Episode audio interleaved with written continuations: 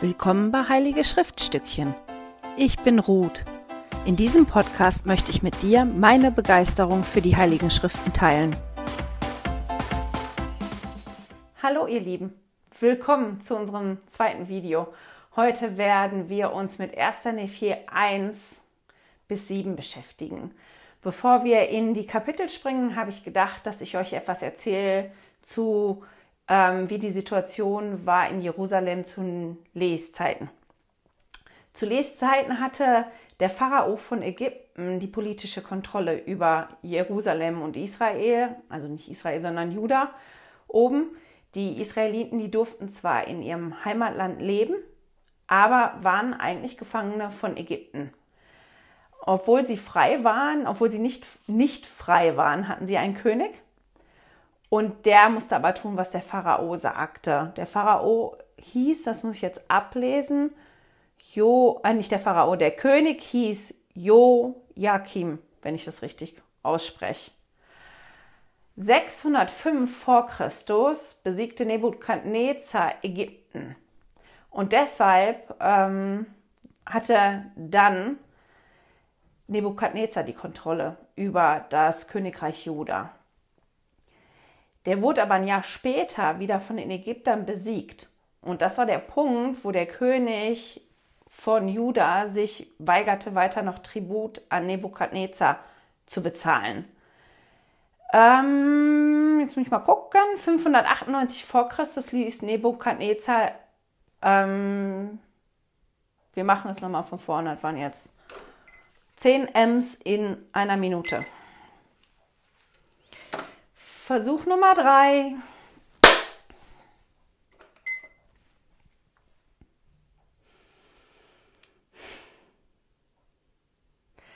Hallo ihr Lieben, willkommen zu unserem zweiten Video. Heute beschäftigen wir uns mit 1. Nephi 1 bis 7. Und bevor wir in die Kapitel springen, habe ich gedacht, ich gebe euch einen kleinen Infoteil zu der politischen Situation oder überhaupt zu der Situation, in Jerusalem zu Leszeiten. Damit ich die Daten und die Namen richtig sage, werde ich das teilweise ablesen. Gucke also nach unten. Zu Leszeiten hatte der Pharao von Ägypten politische Kontrolle über das Königreich Juda. Obwohl die Israeliten leben durften in ihrem eigenen Land, waren sie eigentlich Gefangene vom Pharao. Obwohl sie nicht frei waren, hatten sie ihren eigenen König und der hieß Joachim, wenn ich das richtig ausspreche.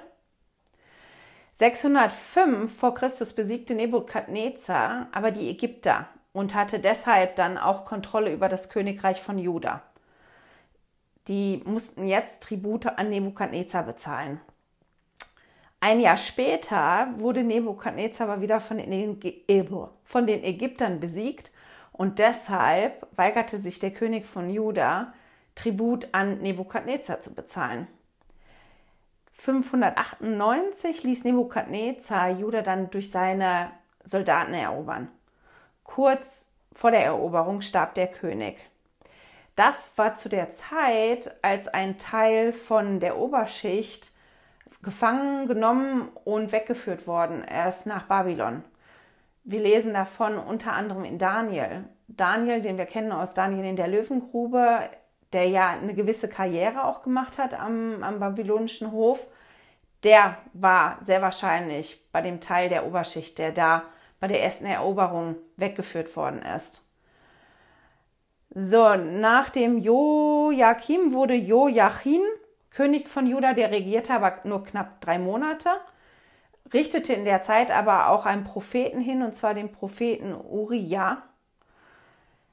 Nebukadnezar ähm, holte ihn aber vom Thron und setzte einen anderen auf den Thron. Und zwar hieß der vorher Matanja, wurde aber, nachdem er König war, Sedekia genannt. Er war der Onkel von Joachim.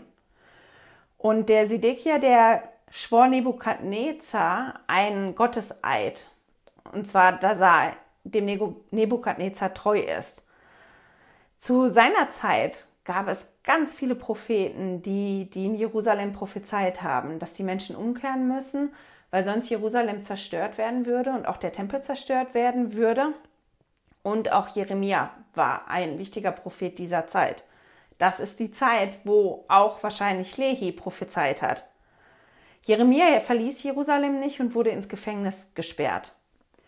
Neun Jahre nachdem Sedekia Nebukadnezar den Treueeid geschworen hat, hat er versucht, eine antibabylonische Koalition mit den Ägyptern zustande zu kriegen und hat sich daraufhin geweigert, weiter Tribut zu bezahlen. Nebukadnezar ließ deshalb Jerusalem ein zweites Mal erobern. Die sind belagert worden, ging ein bisschen hin und her mit den Ägyptern, aber ganz am Ende ist die Stadt wirklich erobert worden von den Soldaten. Und die Soldaten plünderten den Tempel, die zerstörten den Tempel, die setzten alle größeren Gebäude in Brand. Und ein Großteil der restlichen Oberschicht die da war, die wurde jetzt auch in Gefangenschaft weggeführt nach Babylonien und auch ein Teil des Volkes. Und de facto war das das Ende des Südreichs ähm, Juda. Ich finde es immer spannend, das nachzugucken, um zu gucken, was war denn eigentlich los zu der Zeit. Nur damit ihr die Infos habt und die im Hinterkopf habt, wenn wir jetzt gleich einsteigen. Ich musste Anfang der Woche so lachen. Ich habe ja erzählt, dass ich ähm, ein paar Podcasts mir anhöre und auch andere YouTube-Videos mir angucke zu, zu dem Thema begleitend.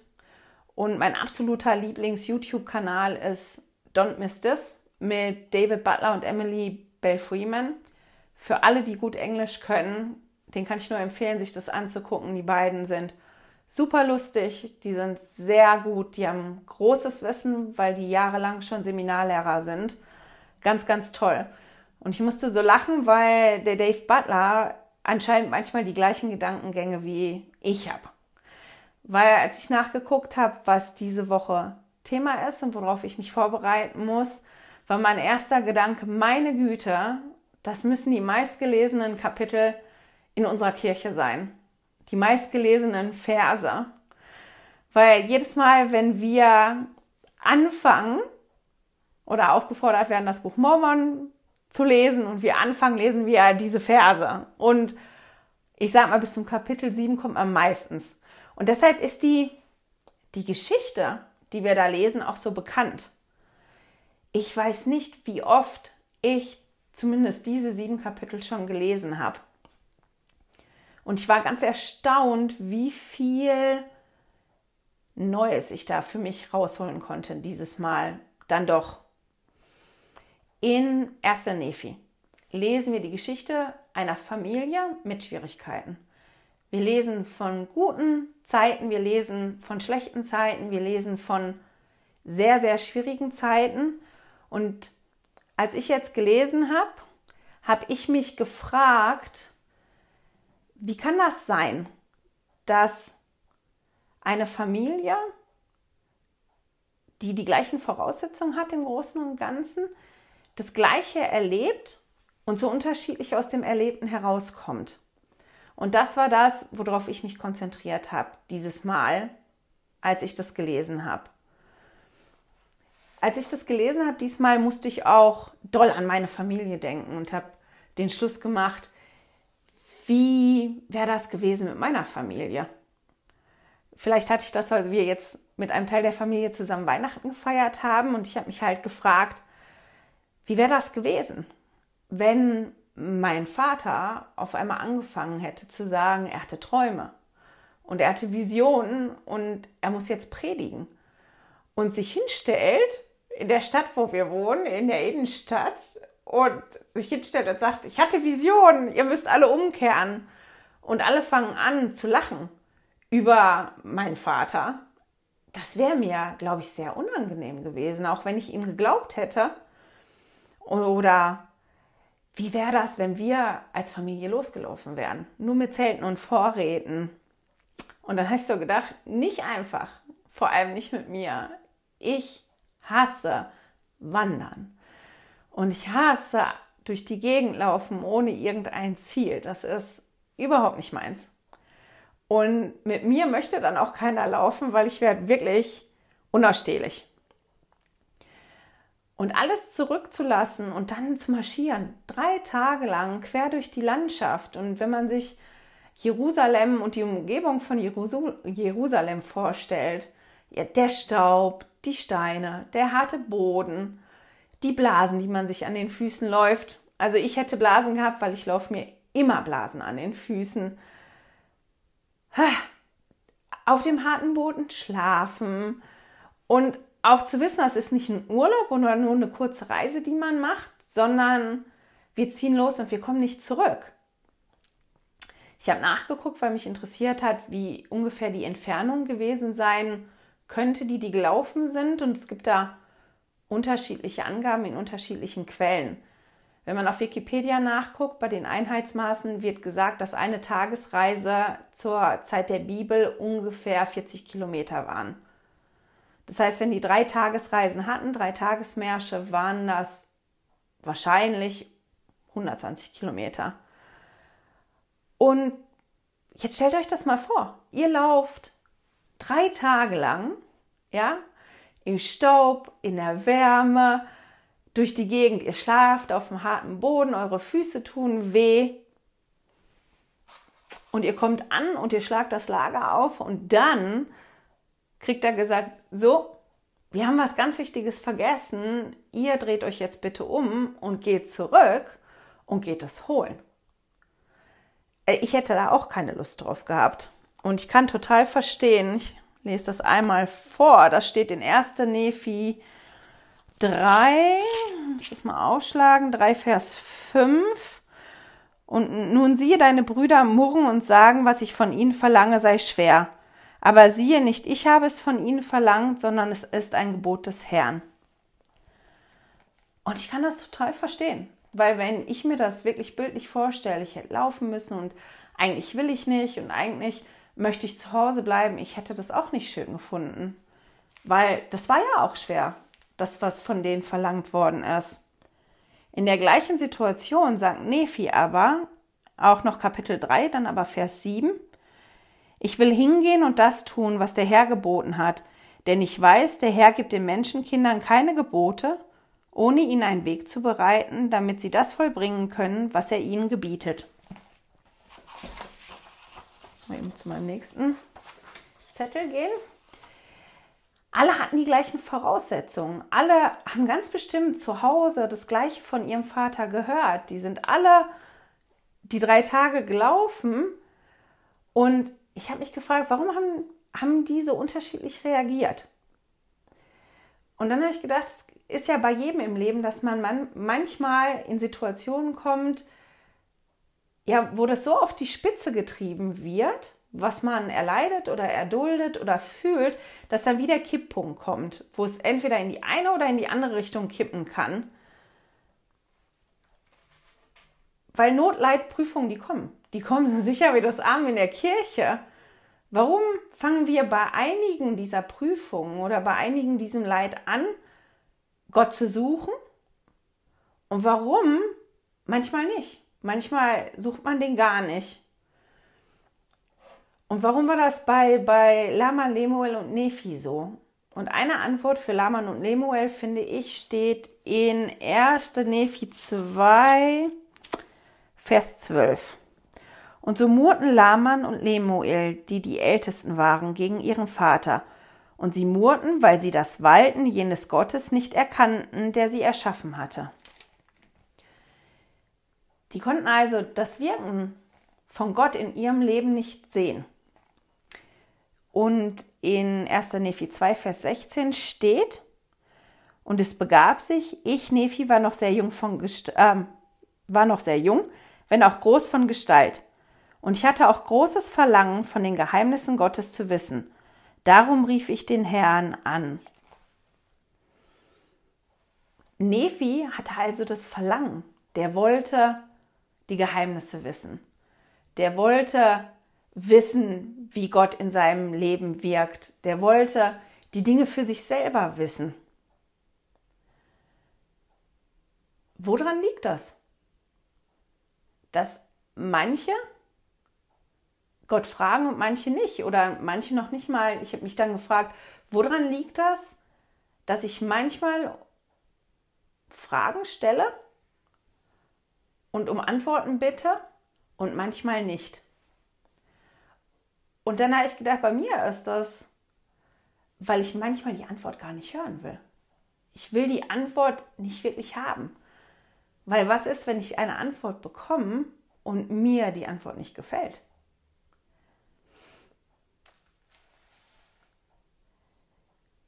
Es ist auch viel einfacher, sich darüber zu beschweren. Ich verstehe das nicht. Das ist schwer. Das ist doof. Das ist unlogisch. Ich möchte das nicht. Das ist ja viel einfacher, als sich hinzuknien und dann wirklich eine Antwort zu bekommen, weil das Antwort bekommen ja auch mit einer Aktion zu tun hat. Sich zu beschweren ist ja einfacher, das zu sagen. Aber etwas wirklich zu wollen und eine Antwort wirklich haben zu wollen und dann auf die Suche nach der Antwort zu gehen, ist ja anstrengender, als nur zu sagen, verstehe ich nicht, ist schwierig oder weiß ich nicht. nicht.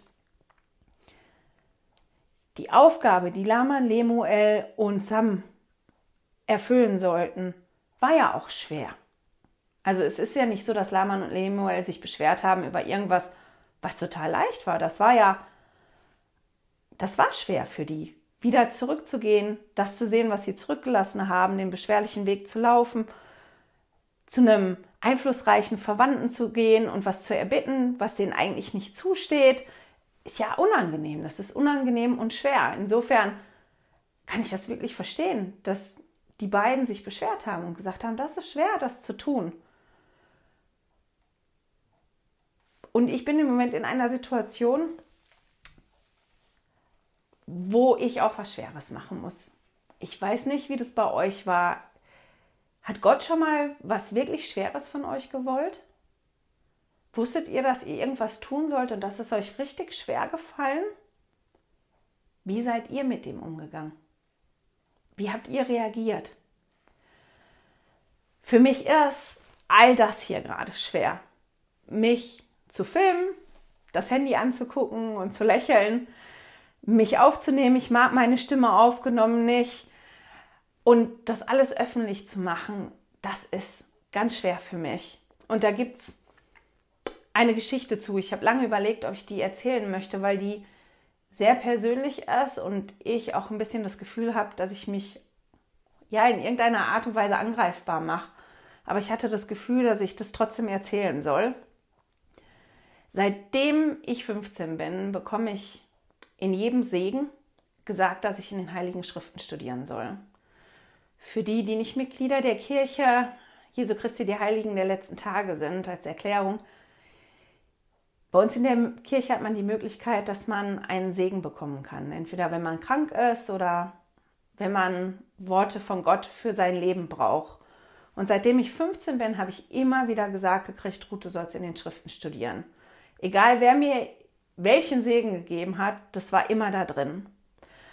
Und ich habe das aber nie wirklich gemacht, bis ich irgendwann Berufungen in der Kirche bekommen habe, wo ich in den Schriften lesen musste, als Institutslehrerin und letztes Jahr als Sonntagsschullehrerin musste ich wirklich halt die Schriften intensiver studieren, als ich das in meinem Leben je gemacht habe.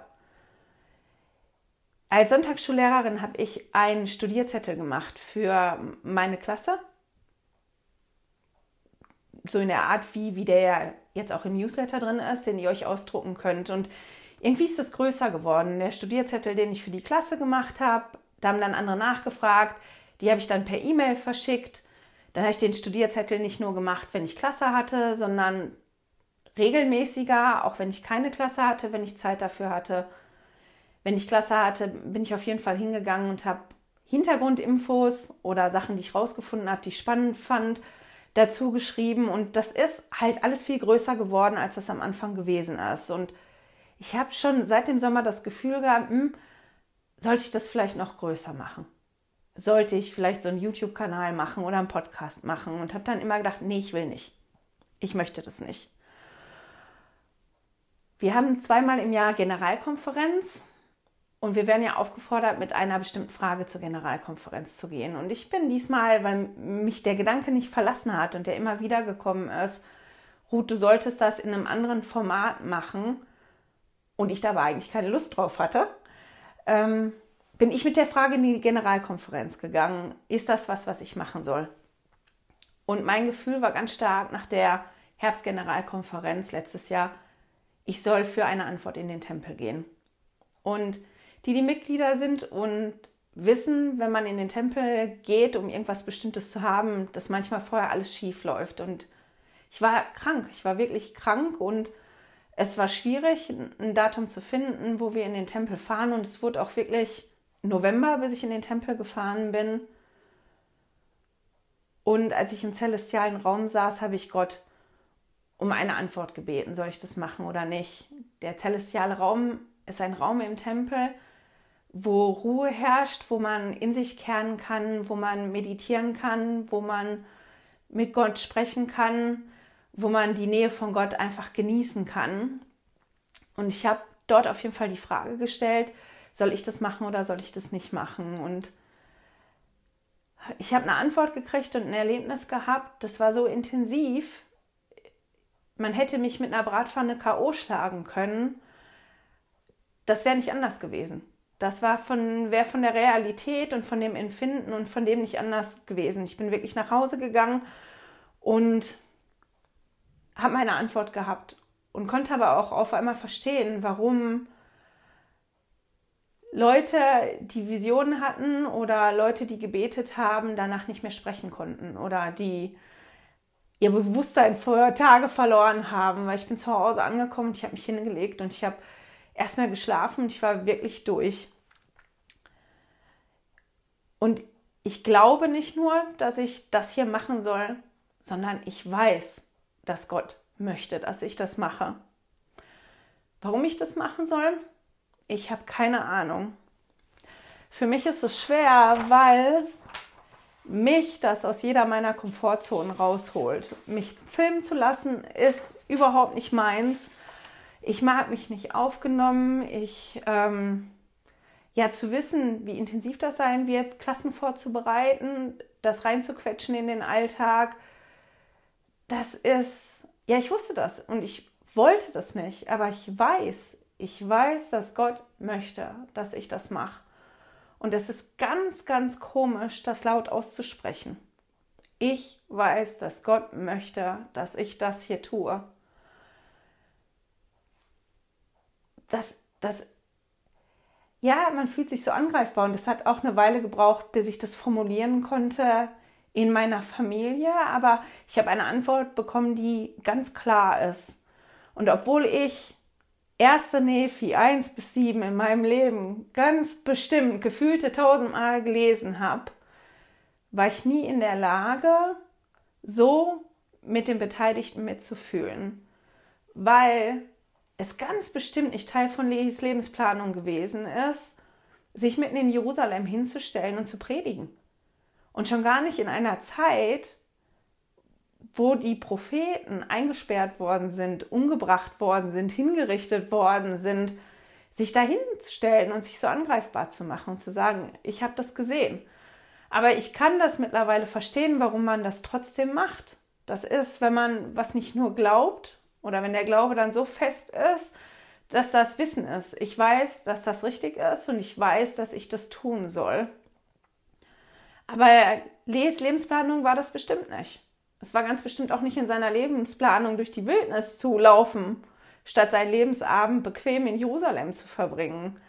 Oder zu sehen, wie die Vision, die er hat und das, was er ausgesprochen hat, seine Familie aufwühlt und was auslöst in der Familie, wo das in der Familie anfängt zu kippen.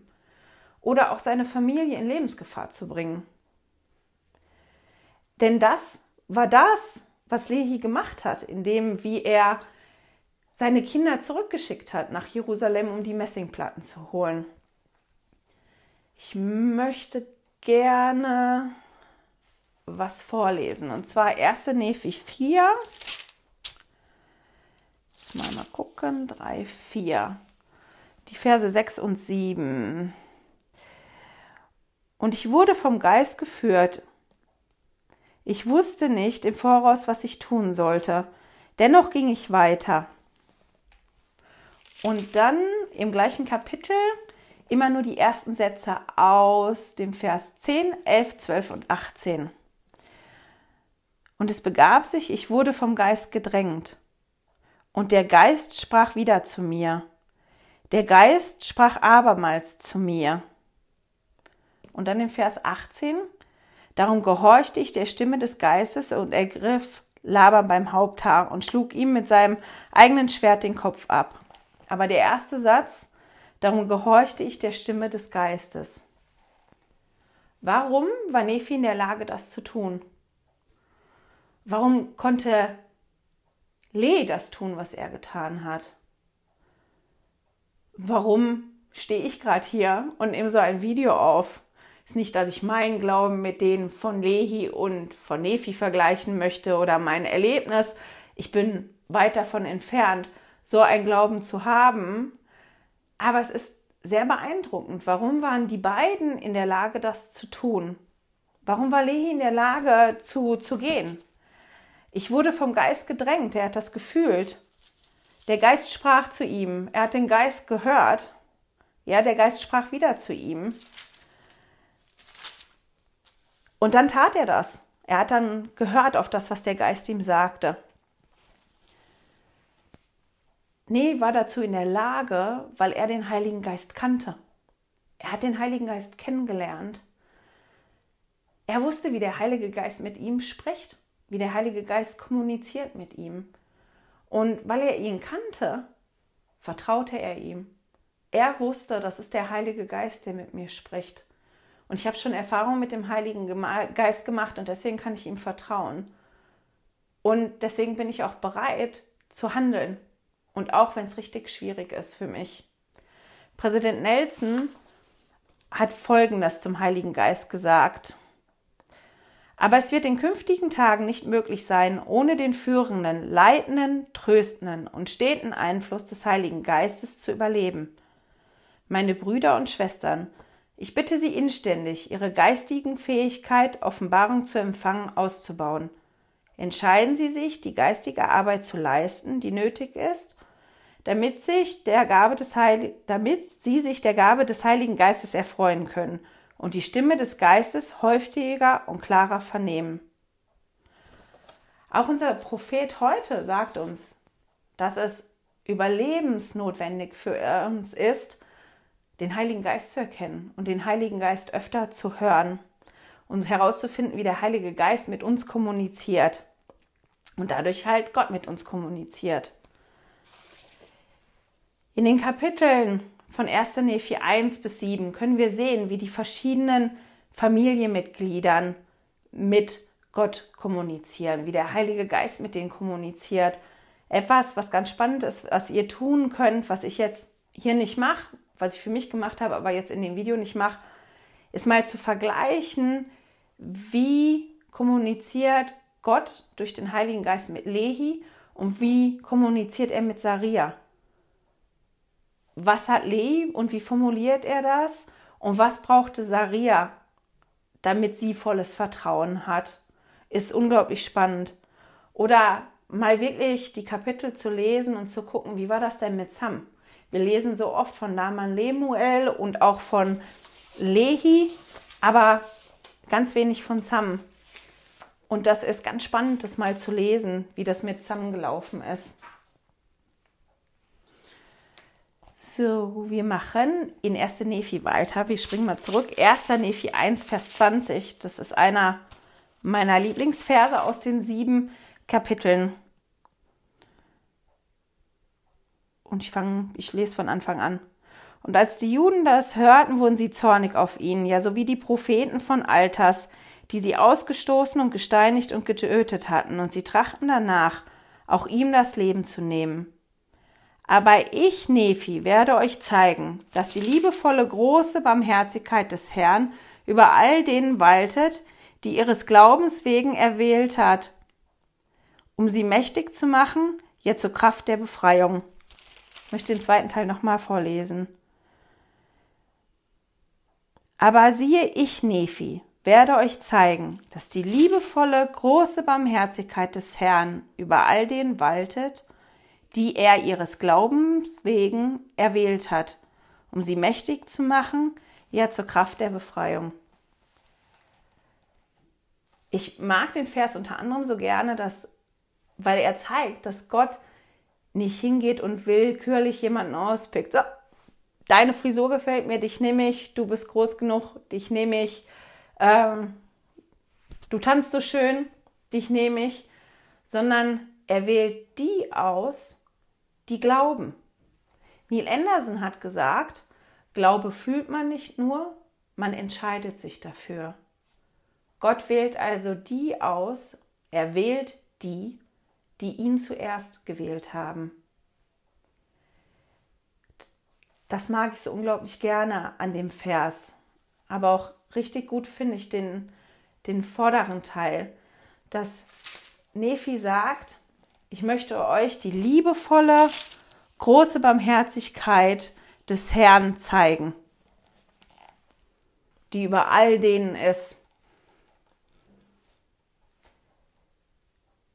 Laut der Titelseite des Buches Mormons, da haben wir ja letzte Woche drüber gesprochen, über die Titelseite, ist ein Zweck, dass wir gezeigt bekommen, was der Herr Großes für ihre Väter getan hat, also so für unsere Väter. Und ich habe mich gefragt, warum ist das ein Zweck vom Buch Mormon und warum ist das das, was je, ähm, Nephi uns zeigen möchte? Der möchte uns zeigen, was der Herr getan hat, die liebevolle und große Barmherzigkeit, das große was der Vater im Himmel getan hat. Und ich glaube, das ist wichtig, weil wir so schnell vergessen. Wir vergessen Dinge so extrem schnell. Und wenn wir das schriftlich festgehalten haben, können wir das äh, nachlesen. Und es ist außerdem wichtig, weil wir das Wirken Gottes in unserem eigenen Leben erkennen sollen. Und wenn wir das erkennen, wie das bei jemand anderen gewirkt hat und sei es in den Schriften, in einer Familie, mit der wir persönlich nichts zu tun haben, aber wenn wir da erkennen können, wie hat Gott die geführt und die geleitet, dass wir Muster erkennen können und diese Muster dann besser in unserem eigen, eigenen Leben erkennen können. Ich fand ganz spannend in der Geschichte, oder fand ich schon immer spannend, Laman und Lemuel haben ja einen Engel gesehen, weil die so gemurrt haben, weil das so schwer gefallen ist und die das nicht erkennen konnten. Ist denn ein Engel erschienen? Der Engel hat die belehrt. Aber direkt als der Engel gegangen ist, der war weg, fingen die schon wieder an zu murren und haben gesagt, ja, aber wie soll das denn gehen?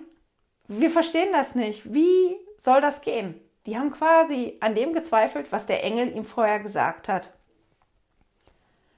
Wie oft wünschen wir uns ja ein Wunder oder etwas Großes. Ich habe eine Frage und ich möchte am liebsten, dass jetzt jemand kommt und mir das beantwortet. Aber wir können sehen, dass das nicht immer reicht. Laman und Lemuel haben einen Engel gesehen. Der war gerade weg. Der war gerade erst weg und die fing schon wieder an. Ja, aber der hat das zwar gesagt, aber wie soll das gehen? Wie soll das funktionieren? Sie haben so viel Wunderbares erlebt. Sie haben den Engel gesehen. Sie sind zurück nach Jerusalem gegangen. Durch ja, Nephis Vertrauen in den Heiligen Geist haben sie die Messingplatten bekommen. Die sind zurück zu ihren Eltern gegangen und sind dann wieder losgelaufen, um Ishmael zu holen. Ishmael hatte ein weiches Herz, ist mitgekommen mit seiner ganzen Verwandtschaft. Und schon auf dem Rückweg ging das Gemecker und das Gemurre wieder los. In Kapitel 7 können wir da ganz viel von lesen. Und Nephi fragt sie da auch, ihr habt das gerade alles erlebt, ihr habt einen Engel gesehen, wir haben die Messingplatten geholt, wir haben Opfer dargebracht, wir waren so dankbar. Wieso habt ihr das alles vergessen? Das ist überhaupt noch nicht lange her. Und ich habe gedacht, bei mir, wir sind oft auch nicht viel besser. Wir vergessen Dinge auch so schnell. Ein Beispiel. Wenn man mich gefragt hätte, gut, wie war das Jahr 2019 für dich? Hätte ich bis vor einer Woche gesagt, schrecklich. Ich bin froh, dass das vorbei ist. Ich war gefühlt dauerkrank. alle Ferien war ich krank, ich hatte keine Erholung, ich musste extrem viel arbeiten in unserer Familie, war ganz viel Umbruch. Mein Mann hat eine neue Stelle angefangen, es war so viel chaotisch und ich bin leer, ich bin ausgebrannt, ich hab, bin froh, dass das Jahr vorbei ist. Wir machen aber seit, ich glaube, oh, sechs oder sieben Jahren einen Familienbericht. Wir gehen hin und gucken uns Fotos an oder Erlebnisse, die wir hatten. Meistens tun wir das anhand von Fotos, weil wir machen alle gerne Fotos und gucken, was wir erlebt haben und nehmen die Fotos und schreiben kurz was dazu und schicken das Freunden und Verwandten. Dieses Jahr waren wir spät dran, das haben wir letzte Woche gemacht und ich war erstaunt darüber, obwohl gefühlsmäßig das Jahr 2019 für mich oberätzend gewesen ist, wie viel schöne Dinge ich erlebt habe, wie viel tolle Momente ich auch in den Zeiten hatte, die wirklich oberätzend gewesen sind. Und dass ich das so schnell vergessen habe, das war nicht mal ein Jahr her, manche Sachen waren noch nicht mal zwei Monate her. Und man hat die aber vergessen, weil man den Fokus so anders gesetzt hat. Elder Anderson sagt dazu, Brüder und Schwestern, hier haben, ähm, nochmal von vorne, Elder Anderson, genau, der hat dazu gesagt, Brüder und Schwestern, hier haben, ich habe mich vertippt, deswegen, so, ein drittes Mal, Entschuldigung. Brüder und Schwestern, wir haben alle Momente geistiger Macht, Momente der Inspiration und der Offenbarung. Wir müssen sie tief in unserer Seele verankern damit legen wir einen geistigen Vorrat an für Momente, in denen wir es wirklich schwer haben. Also er sagt zu uns, wenn wir Momente haben, die jetzt nicht einfach gut sind, sondern Momente, wo wir den Heiligen Geist spüren können, wo wir Gottes Nähe spüren können, wo wir das Wirken von Gott in unserem Leben spüren können und erkennen können, dass wir uns Mühe geben müssen, dass die wie tief eingebrannt sind in unserer Seele, damit, wenn es uns ganz, ganz schlecht geht, wir uns daran erinnern können und uns daran erinnern können, es war aber auch anders. Und ich weiß, dass Gott in meinem Leben wirkt und dass es das gibt. Ganz eigentlich müssten wir die irgendwo festhalten. Das ist der Grund, warum wir auch aufgefordert werden, Tagebuch zu schreiben. Ich bin kein Tagebuchschreiber. Ich habe das schon auf den verschiedensten Arten und Weisen versucht. Das ist ein Grund, warum unser Familienbericht entstanden ist, um, um das festzuhalten, weil wir alle hier kein Tagebuch schreiben. Aber es ist wirklich wichtig, glaube ich, dass wir eine Form finden für uns, um Dinge festzuhalten. Sei es so ein Familienbericht, den wir machen, sei es, dass ich das in der Notiz-App auf dem Handy mache, dass ich ein Tagebuch habe. Für die, die Tagebuch schreiben, ist das natürlich super, das da reinzuschreiben. Ich habe mir angewöhnt, wenn ich das beim Lesen der Heiligen Schriften habe, das wirklich reinzuschreiben in mein Buch Mormon, sieht nicht immer hübsch aus, aber ich kann es wiederfinden. Ich habe tatsächlich mittlerweile ein Studiertagebuch, wo ich Gedanken, Gefühle, Zitate und so reinschreibe, wo ich die Dinge auch wiederfinden kann. Genau, jetzt muss ich mal gucken. Jetzt habe ich ein bisschen meinen Faden verloren. Wo war ich? Ich glaube, dass weil wir so vergesslich sind und das aber so wichtig ist, das Wirken von Gott zu erkennen in unserem eigenen Leben und überhaupt auf dieser Welt zu erkennen, bei dem Ganzen, was los ist, dass wir aufgefordert werden, immer wieder in den heiligen Schriften zu lesen. Weil wir verändern uns. Wir erleben verschiedene Sachen, wir verändern uns, unser Leben ändert sich. Wir durchleben verschiedene Sachen und durch die Dinge, die wir durchleben, verändert sich unsere Sicht, so wie das von mir bei mir war. Habe ich ja schon zweimal gesagt, ich habe diese sieben Kapitel wirklich schon gefühlte 10.000 Mal gelesen. Und ich kann die Geschichte erzählen. Wenn mich einer fragt, was steht da drin, die hätte ich schon immer so erzählen können. Also schon immer nicht, aber schon ewig. Weil, weil ich das wirklich kenne und ich hätte nie gedacht, dass wenn ich das jetzt studiere, nochmal, dass ich so viel für mich da raushole. Und ich bin überzeugt, wenn ich das nächstes Jahr nochmal machen würde und äh, übernächstes Jahr und ich wirklich Antworten haben möchte und ich das wirklich studieren möchte, dass ich noch andere Dinge als jetzt für mich daraus finden kann. Es war für mich wirklich faszinierend durch das, was ich erlebt habe letztes Jahr, durch auch unter anderem das Erlebnis, was ich hatte im Tempel, dass ich noch nie so mitfühlen konnte mit Lehi und mit seiner Familie und erkennen konnte, wie schwer das für die gewesen ist, für alle Beteiligten. Wie schwer das gewesen sein muss, auch für Lehi und für Nephi, die ja bereit waren zu arbeiten, bereit waren, das zu machen, dass das ganz bestimmt nicht einfach war. Und obwohl ich erkennen kann, wie schwer das für die gewesen ist, dass ich trotzdem mich auch getröstet fühlen kann, weil ja, ich das Muster erkennen konnte in den Heiligen Schriften, dass sie gesegnet sind und dass der Vater im Himmel einen Weg bereitet. Mag nicht der Weg sein, den die sich vorgestellt haben, mag auch nicht ein einfacher Weg sein, aber der Vater im Himmel hat wirklich, so wie Nephi das am Anfang gesagt hat, einen Weg bereitet, das zu tun, was wir tun sollen für ihn. Und mich tröstet das, mir gibt es Trost, dass das für mich auch irgendwie gut kommen wird. Ich möchte abschließen, weil die Zeit schon fortgeschritten ist, ich bin schon über der Zeit, mit einem ganz, ganz langen Zitat vom Präsident Nelson. Ich weiß, das ist lang, ich hoffe, ich kann das gut vorlesen. Ein Teil davon habe ich schon vorgelesen, weil ich das so wichtig und auch sehr passend finde für die Kapitel. Brüder und Schwestern, wie können wir zu Männern und Frauen werden, die der Herr braucht, die Christen die wie Christen dienen? Wie können wir Antworten auf Fragen finden, die uns verwirren? Wenn uns Joseph Smiths außergewöhnliches Erlebnis im Heiligen Hain etwas lehrt, dann, dass der Himmel offen ist und dass Gott zu seinen Kindern spricht. Der Prophet Joseph Smith hat ein Muster vorgegeben, dem wir folgen können, um unsere Fragen zu klären. Angetrieben, von der Verheißung des Jakobus, dass wir Weisheit von Gott erbitten können, wenn sie uns fehlt, wandte sich der junge Joseph mit seiner Frage direkt an den Vater im Himmel. Er strebte nach persönlicher Offenbarung, und sein Streben eröffnete die letzte Evangeliumszeit. In diesem Sinne, was wird Ihr Streben Ihnen eröffnen? Welche Weisheit fehlt Ihnen? Was möchten Sie unbedingt wissen oder verstehen? Folgen Sie dem Beispiel des Propheten Joseph Smith Finden Sie einen ruhigen Ort, den Sie regelmäßig aufsuchen können. Demütigen Sie sich vor Gott. Schütten Sie vor dem Vater im Himmel Ihr Herz aus.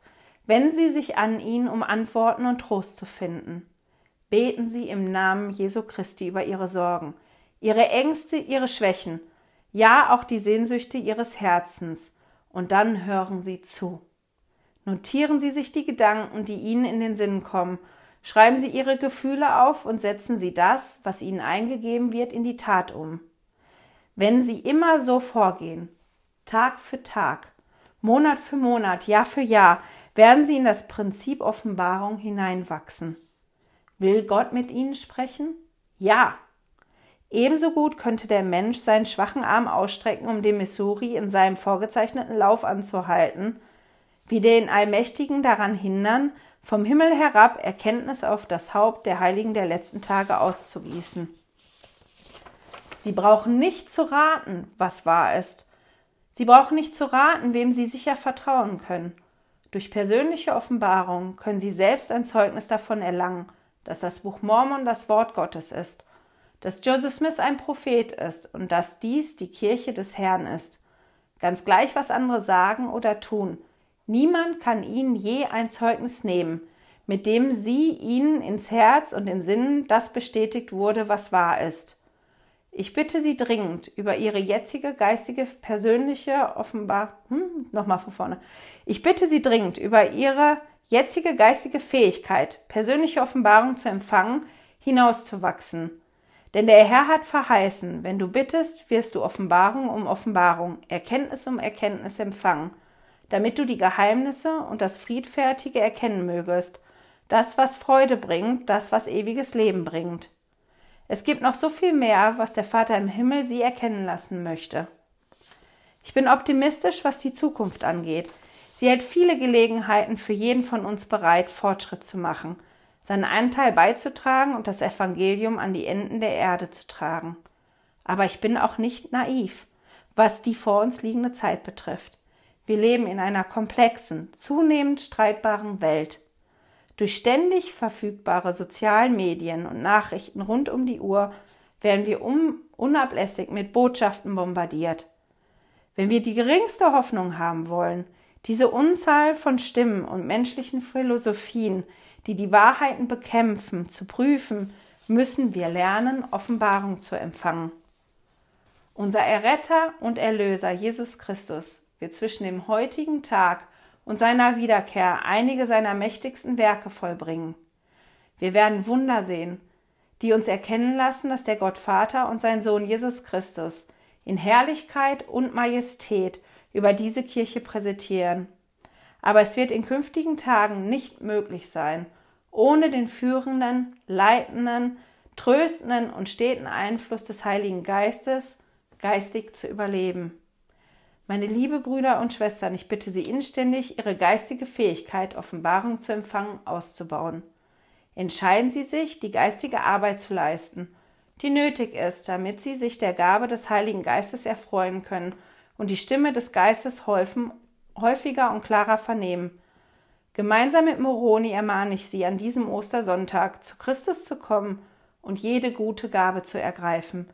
Beginnen Sie mit der Gabe des Heiligen Geistes – denn diese Gabe kann und wird ihr Leben verändern. Ich fand diesen langen Absatz aus der Ansprache so unglaublich spannend, weil das die Antwort ist auf die Frage, mit der ich ganz am Anfang an die sieben Kapitel drangegangen bin. Wie können Menschen, die die gleichen Voraussetzungen haben und das gleiche erleben, so unterschiedlich aus dem Ereignis, Ereignis herauskommen? Und das ist die Bereitschaft, die Bereitschaft, ja, zu arbeiten an uns selber, die Bereitschaft, den Geist teilzuhaben an unserem Leben und den zu erkennen. Und Präsident Nelson hat ja gesagt, wie wichtig das für uns ist. Und ich hoffe, dass wir beim Lesen im, Buch Mormon immer mehr Muster erkennen, wie der Heilige Geist uns helfen kann, wie Gott uns führt, sodass wir alle am Ende ein Zeugnis vom Buch Mormon haben können und klarer erkennen können, was wir in unserem Leben brauchen das war's für heute. Ich wünsche euch eine wunderschöne Woche und hoffe, dass wir uns nächste Woche wiedersehen bzw. wieder hören. Schön, dass du heute dabei warst. Danke fürs Zuhören. Diese Audioaufnahme wurde aus einem Video auf meinem YouTube-Kanal entnommen. Du findest dieses Video unter Heilige Schriftstückchen auf YouTube. Melde dich für mein Newsletter auf heiligeschriftstückchen.ch an und erhalte meinen Studierzettel zu jeder Episode. Immer noch nicht genug? Dann folge mir auf Instagram unter Heilige Schriftstückchen. Hier mit UE statt mit Ü.